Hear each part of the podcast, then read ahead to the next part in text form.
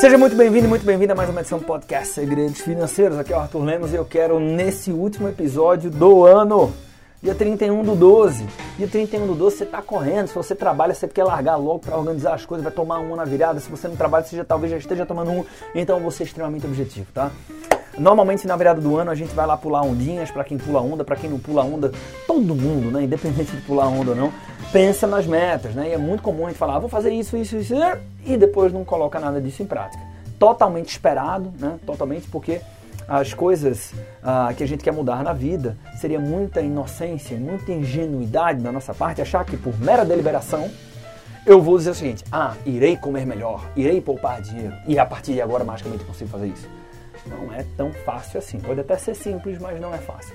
Então, independente do que você esteja buscando para o seu próximo ano a título de metas, eu quero trazer um pouco do que a gente estuda dentro de Behavior Economics, uh, lá na vertical de arquitetura de escolhas. Né? Algo que eu já compartilhei com alguns dos nossos alunos em, em treinamentos diversos aqui da Empreender Dinheiro e algo que funciona super bem, né? Então, em quatro etapas, eu vou dizer aqui coisas que você deveria incrementar nesse teu desejo de mudar para efetivamente conseguir mudar, tá? Então, super, super conectado com esse momento de virada de ano.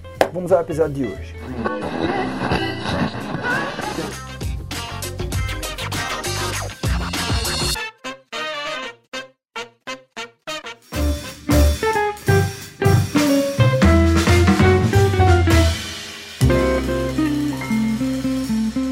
Antes de passar essas quatro sacadas, eu só queria dizer o seguinte: 2020 foi um ano muito importante para mim para empreender dinheiro. Foi um ano que a gente, dentre várias, pô, crescemos muito, crescemos audiência, redes sociais. E se você está aqui, de certa forma, você conecta comigo. Eu quero verdadeiramente te agradecer. Muito obrigado pelo teu tempo, pela tua atenção, pela tua uh, teu engajamento, tuas perguntas, tuas provocações, suas chamadas de atenção, né? Tem, tem algumas pessoas que inclusive falam assim, Arthur, Tira, porra, não fala assim, caralho. Né? Presta atenção, porra. Você tem muita gente acompanhando aí e tal, tá exagerando aqui e tal. Os puxões de orelha, então, obrigado de coração, tá? E eu agradeço assim porque a gente faz tudo que faz aqui por vocação. Então é muito importante tudo isso para mim e para o time da Empreendedora. Muito obrigado. Com esse agradecimento feito, vamos nessa. Primeira coisa, são quatro etapas. Primeira etapa, uh, estabeleça o que você quer, a sua meta, de forma muito clara, tá? Ah, quero viajar para as praias e tal. Não, não, não. Aí tá, aí tá muito vago, né? Aí é fácil você se enganar, deixar para depois, porque não tá claro. Cara, eu quero ir para Fernando Noronha dia 17 de julho, que eu, porra, vou entrar de férias dia 14, são 17, três dias ali, e vou passar uma semana, vou eu e minha namorada e tal, não sei o quê. Opa! Né? Chegar lá, nós vamos ficar numa pousada. Quanto mais específico, melhor, porque você começa a dizer, opa, isso vai custar tanto, né? É mais fácil se planejar por uma coisa que é clara do que por um desejo uh, pouco tangível. Então, primeira coisa, explore a clareza desse teu desejo para que você efetivamente possa chamá-lo de meta. Então, tá claro?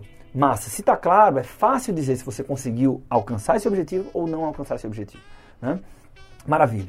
Então, segundo passo, estabeleça uma cláusula de pênalti. Né? Um bom contrato tem multas. O que é que você vai perder se você não, não cumprir com esse teu objetivo? Né? Tá dizendo que quer viajar. Você quer mesmo? Quero. Tem certeza? Tenho. Então pronto, se você não fizer a porra da viagem, o que, é que você vai perder? Por quê? Porque a gente se move a partir da dor.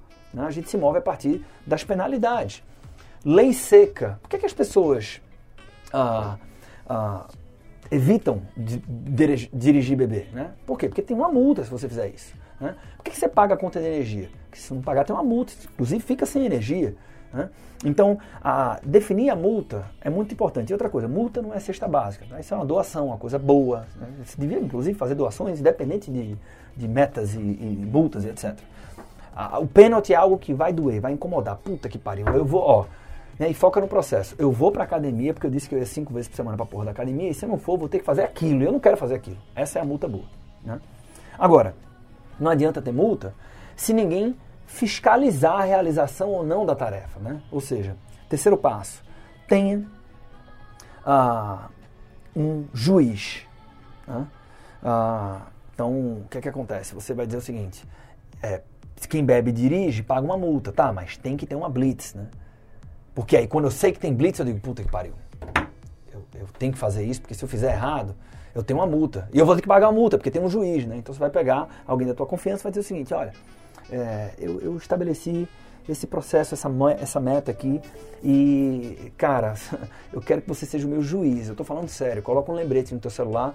E se eu não te provar que eu fiz o que eu estou dizendo que eu vou fazer, uh, eu vou ter que fazer isso aqui, comprar uma camisa do meu time rival e, e doar mais outra, comprar outra e dar para um amigo meu e postar nas minhas redes sociais, ou para o campo de futebol, para a torcida do time inimigo, sei lá, qualquer coisa que você vou ter que passar dois meses sem cortar meu cabelo e você vai fiscalizar isso. Ele pode me cobrar. Massa. Então você já.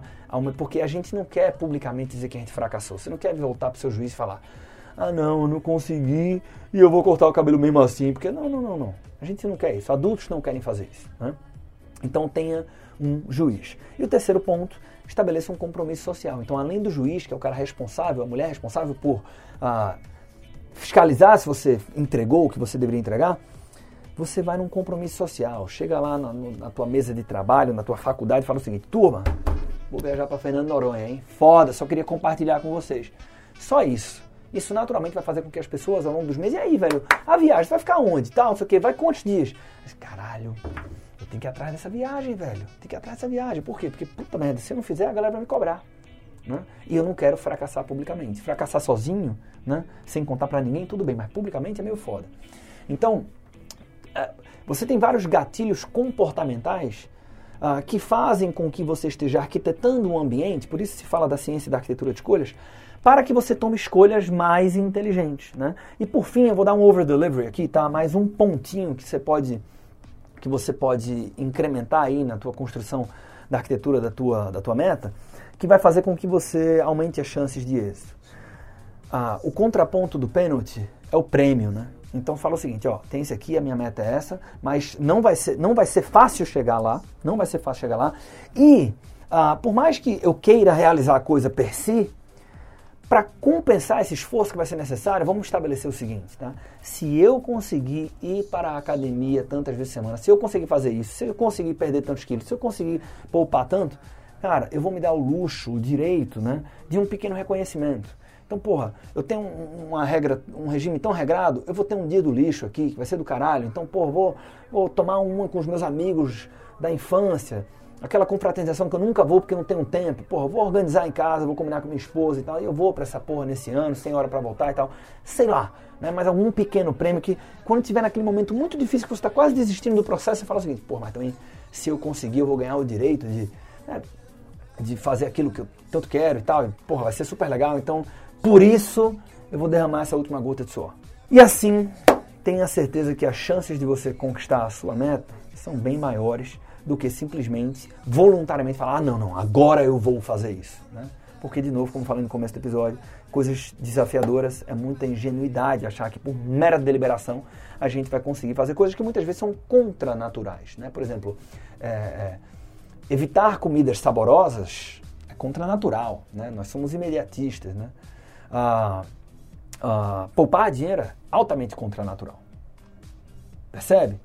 Então, porra, ah, eu simplesmente vou me organizar. Difícil, né? Difícil, não é tão simples quanto parece.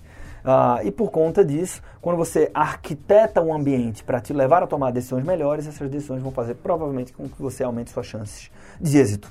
Beleza? Então leve isso em consideração quando você for estruturar a sua meta ou as suas metas para o próximo ano. Pessoal aqui na Empreender Dinheiro, inclusive, fizeram um grupo, olha só que legal, fizeram um grupo fitness. Um monte de gente dizendo, ah, eu quero perder peso, ou então eu quero melhorar essa taxa, eu quero não sei o que, não sei o que. Ah, é? Junta todo mundo, bota aqui no grupo. Esse grupo é o seguinte, Nesse grupo, todo mundo ah, tem o compromisso social estabelecido, todo mundo tem que reportar lá qual é a sua meta e a meta também no processo. Então, eu quero perder tantos quilos e para isso eu vou me alimentar saudável, vou começar lá uma vez no dia e vou para academia quatro vezes na semana. E a galera tem que publicar fotografia na academia e tal. Resultado, porra, não sei se todo mundo conseguiu bater a sua meta, mas com absoluta convicção as pessoas, mais pessoas alcançaram suas metas e aqueles que não alcançaram na plenitude ficaram muito próximos, ou muito mais próximos do que ficariam se simplesmente dissessem para si mesmos, guardassem para si mesmos, ah, eu quero chegar nesse ponto aqui e não tivesse todo esse processo de cobrança, né? A cobrança parece ser ruim, mas grande, o grande takeaway aqui é que essa é uma cobrança positiva. Por quê? Quem foi que disse que queria conquistar a meta em primeiro plano? Foi você. Leve isso em consideração. Então, pequenas coisas, né? Meta clara, juiz, multa, prêmio e compromisso social. Isso, sem dúvida alguma, vai fazer com que seu, seu 2021, pelo menos no que diz respeito ao cumprimento das suas metas, seja mais efetivo e mais feliz. Desejo um excelente ano novo e espero que a gente continue juntos aqui, firmes e fortes, mais um ano no podcast Segredos Financeiros. Tudo de bom, sucesso nos investimentos, um abraço na família e conte comigo. Seguimos juntos.